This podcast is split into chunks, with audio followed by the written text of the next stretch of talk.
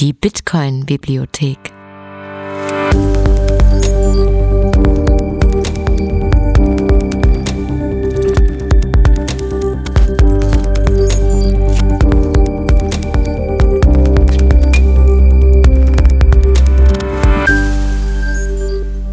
Der Bitcoin Lese Podcast.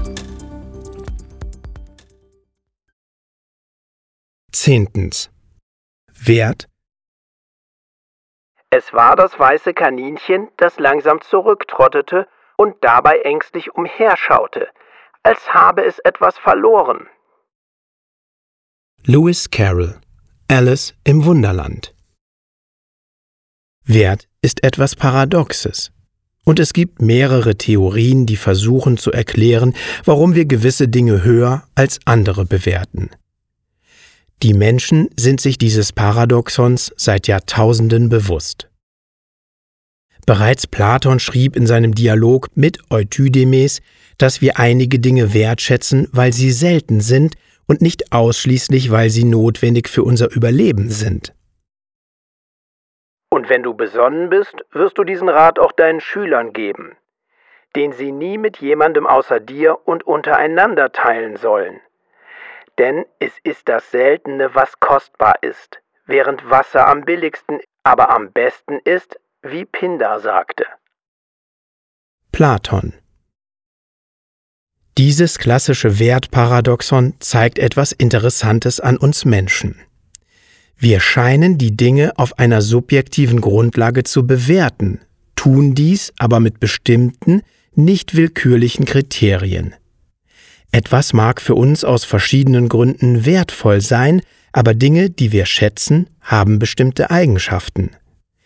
Wenn wir etwas sehr leicht kopieren können oder wenn es von Natur aus reichlich vorhanden ist, schätzen wir es nicht. Es hat den Anschein, dass wir etwas wertschätzen, weil es knapp ist. Gold, Diamanten, Zeit, schwierig oder arbeitsintensiv zu produzieren ist, nicht ersetzt werden kann, ein altes Foto eines geliebten Menschen, nützlich ist in einer Weise, die es uns ermöglicht, Dinge zu tun, die wir sonst nicht tun könnten, oder eine Kombination mehrerer Aspekte wie bei großen Kunstwerken.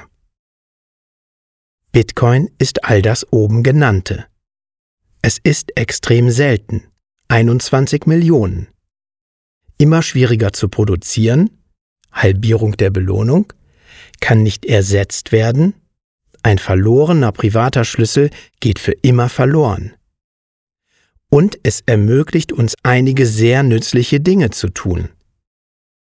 Es ist wohl das beste Instrument für den grenzüberschreitenden Wertetransfer und praktisch resistent gegen Zensur und Beschlagnahmung. Es ist ein Wertspeicher, der es Einzelpersonen ermöglicht, ihr Vermögen unabhängig von Banken, Regierungen oder anderen Dritten aufzubewahren. Und es ist noch viel mehr. Bitcoin lehrte mich, dass Wert subjektiv, aber nicht willkürlich ist. Die Bitcoin-Bibliothek.